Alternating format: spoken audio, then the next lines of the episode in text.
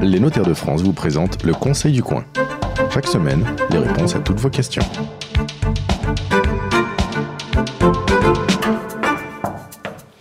Bonjour et bienvenue sur la radio du Conseil du Coin, la radio des notaires, la radio qui répond à toutes vos questions en ce qui concerne la vie quotidienne. Aujourd'hui, Gabriel Roquebert, bonjour.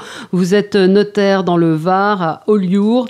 Et euh, avec vous également, euh, Isabelle Merle, pardon, vous travaillez dans une étude à Perpignan. Alors, on n'a pas toujours la chance de choisir ses voisins, et c'est vrai que notre vie peut assez vite tourner au cauchemar quand un conflit s'installe. Mieux vaut connaître ses droits, euh, mais aussi ses devoirs. Il semble que 30% des conflits dans les tribunaux soient issus de troubles du voisinage. Alors, une première question, je voulais vous dire qu'on a beaucoup, beaucoup de questions sur ce sujet, ce qui est représentatif certainement de ce qui se passe devant les tribunaux. Paul nous dit, on a acheté un terrain dans un lotissement. Je voulais construire un mur en limite de propriété. Mon voisin me propose de le faire en mitoyenneté.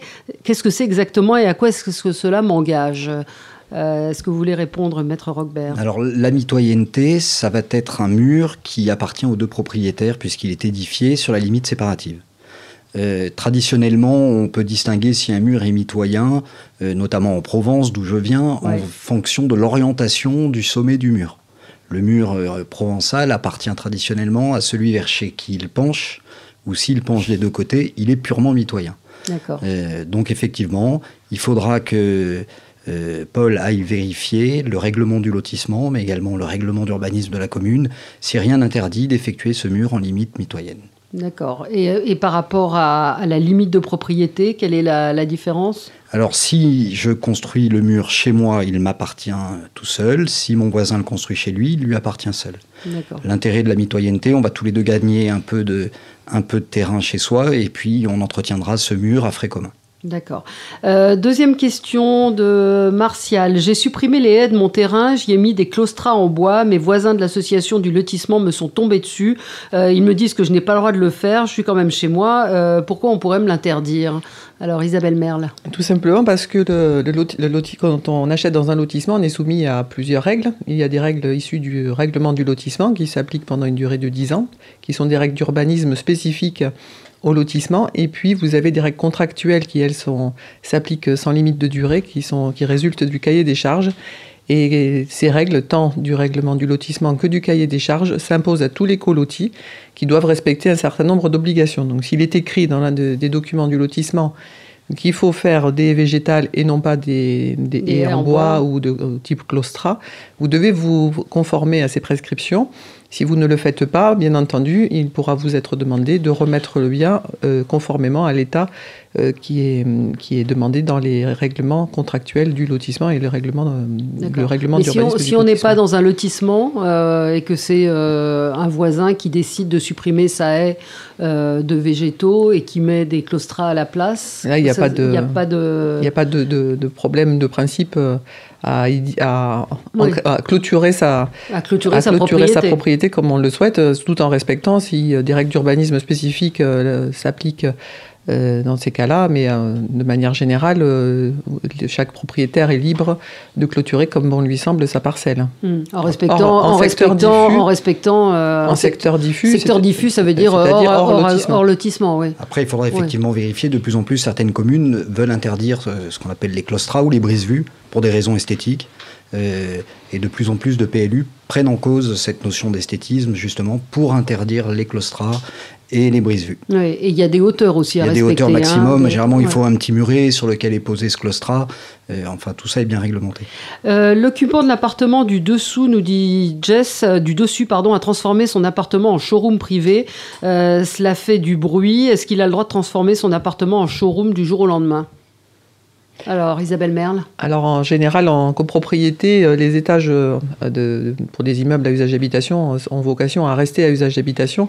L'usage commercial, souvent, est réservé au rez-de-chaussée. Donc, il est peu probable, dans ce cas, que le règlement de copropriété ait autorisé un, usage commercial dans les étages. Donc, les nuisances sonores, d'autre part, sont à, sont à prohiber. donc, le copropriétaire qui s'en plaindrait pourrait ou régler le conflit directement et de manière amiable directement avec le copropriétaire ou saisir le syndic de copropriété qui peut mettre en œuvre des moyens pour le contraindre à faire cesser cette, cette, cette occupation qui, qui est contraire à la destination de l'immeuble. Ou il faudrait qu'il y ait un bail commercial qui soit qui ait été prévu, même pas Même pas. Même pas. Au-delà du bail, après, c'est plus une question de respect vis-à-vis de son voisin. À partir du moment où on est, par exemple, dans un immeuble bourgeois et où il s'attendait à voir au-dessus une famille qui vit tranquillement, paisiblement, et que du jour au lendemain, même si là, dans le cadre du showroom, euh, Imaginons même de, un défilé de lingerie ne sera pas désagréable pour lui d'aller voir de temps en temps, mais ça risque de le gêner de par les mouvements qui auront lieu dans talons, Et les talons aiguilles. Et les talons aiguilles. Un voisin a percé son mur qui est en limite de propriété. Il me dit qu'il va mettre une fenêtre occultante. Est-ce qu'il a le droit de mettre une fenêtre comme cela avec le risque qu'on voit chez moi? Alors tout d'abord, en ce qui concerne pour percer les murs qui peuvent donner chez un voisin, on a un certain nombre de règles qui s'appellent les vues. Euh, on ne peut pas euh, donner visuellement chez un voisin de manière libre. Euh, alors c'est un peu technique, on parle de vue droite ou de vue oblique. Euh, si ma mémoire est bonne, pour une vue droite, ça se limite à 1m80 ou 1m90 depuis chez son voisin. C'est-à-dire qu'on ne pourra pas édifier le mur avant ni faire d'ouverture avant. Euh, et pour les vues obliques, je crois que c'est 0,60 cm ou 0,80 cm. Euh, donc il faudra respecter ça. Euh, c'est très important parce qu'effectivement, c'est ce qui permettra qu'on ne vive pas les uns chez les autres et que je puisse surveiller monsieur ou madame le soir quand ils vont mm. dans leur salle de bain. Mais si c'est une maison ancienne, c'est-à-dire qui a été construite et qui a un mur en limite de propriété avec une fenêtre qui donne euh, et que la maison est revendue, alors, euh, dépasser un certain nombre de temps, euh, une trentaine d'années, 30 ans si ma mémoire est bonne pour la prescription en matière de vue, euh, on ne pourra plus rien faire. D'accord. on a Aïcha qui nous dit Mes voisins sont venus sonner chez moi, je fais trop de bruit. Ils m'ont dit que je devais jouir en bon père de famille de mon appartement. Je ne comprends pas l'expression. Est-ce que vous pouvez me l'expliquer? Bon, alors, L'expression qu'on comprend tous, finalement, qui a été bannie du Code civil il y a quelques. Pour discrimination. Mois, la discrimination, effectivement. On n'a plus le droit de dire ça. Voilà. On dit plus bon père de famille, je ne sais plus ce qu'on dit, mais puisque nous, on compte. Voilà. Nous, on continue euh, tous les jours à conseiller à nos clients de jouer en bon père de famille de leur bien. bah, ça veut Donc dire, ça veut dire... Euh, ça veut dire ce que ça veut dire. On doit être paisible, tranquille euh, et ne, pas gêner les autres. Et conserver l'état de, la, de, de, ce qu'il en est. D'accord. Sauf que c'est quelque chose d'assez subjectif. si Aïcha, elle, estime qu'elle n'a pas fait beaucoup de bruit et que Après, le bon père de famille peut jouer de différentes manières. Alors on lui conseillera d'en jouer en bonne mère de famille. Peut-être qu'elle comprendra mieux Aïcha à ce moment-là, mais ça, s'induit euh, dans le, quand même dans le langage français traditionnellement. Les gens comprennent bien l'expression père de famille et souvent euh, euh, dire à des personnes jouissez en bon père de famille, ça vaudra mieux que de nombreux rendez-vous chez son notaire ou chez son avocat pour se disputer. Et ça, j'imagine que ça fait partie des différents conflits qu'on peut avoir sur les conflits de voisinage. Oui, et puis c'est vrai que les notaires, surtout dans les dans des petits villages, on est souvent des médiateurs, des conciliateurs, et il est régulier que des gens nous consultent pour ce genre de problème, et on essaye d'expliquer les choses de manière assez simple. Euh, et puis pour les dissuader d'aller d'aller voir la justice, effectivement.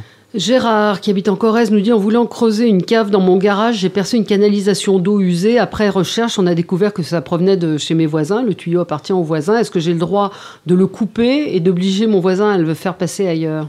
Ah, ça, c'est tout le problème des servitudes. Hein, euh, de nombreuses personnes qui se fâchent entre elles euh, lorsque des canalisations passent chez les uns ou chez les autres. Euh, tout d'abord, ce qu'on va conseiller à Gérard, c'est d'aller vérifier est-ce que son voisin a un droit de passage régulier, est-ce qu'un acte notarié a été signé? Ensuite, l'origine de cette canalisation, est-ce qu'elle vient au, départ d'un partage familial, par exemple? Cette canalisation existait déjà. À ce moment-là, c'est ce qu'on appelle des servitudes de bon père de famille, on ne peut pas y mettre fin. Euh, enfin, si le voisin n'a aucun titre, eh ben, je, en tout cas à titre personnel, je conseillerais à Gérard de pas la couper unilatéralement, mais d'abord d'entretenir un dialogue, un débat avec son voisin pour trouver une solution juridique. Pour ça, ils iront voir leur notaire qui va leur proposer d'établir un contrat de servitude, éventuellement déplacer cette servitude, mm. et pourquoi pas voir un géomètre qui déterminera où est l'emplacement euh, le plus adéquat pour ça. Mais ça doit se faire, euh, Isabelle Merle, en, concertation avec le voisin, évidemment.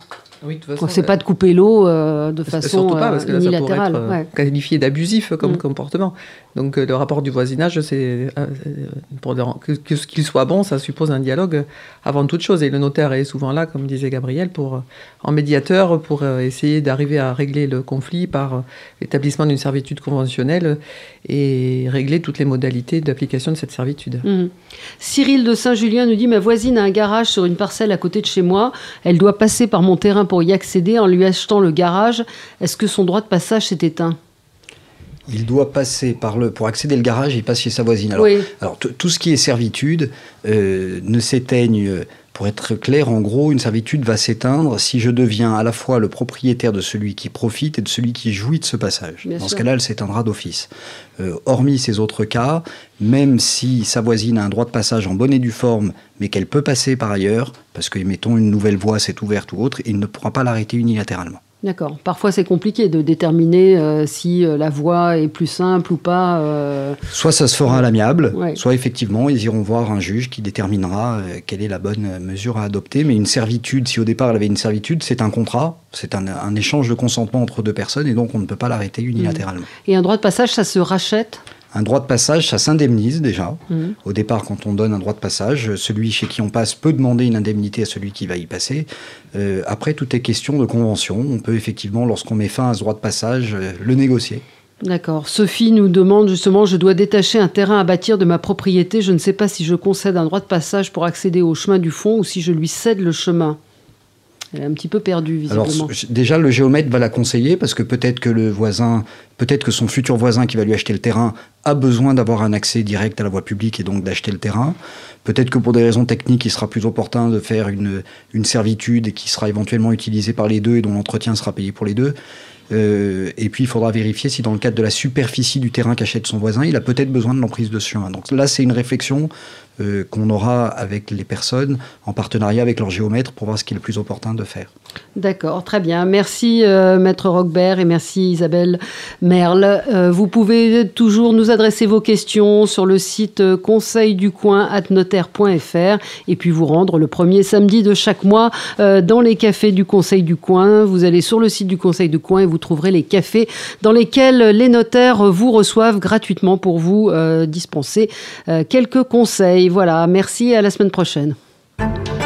C'était le Conseil du Coin avec les notaires de France. Pour poser vos questions, rendez-vous sur la page Facebook du Conseil du Coin.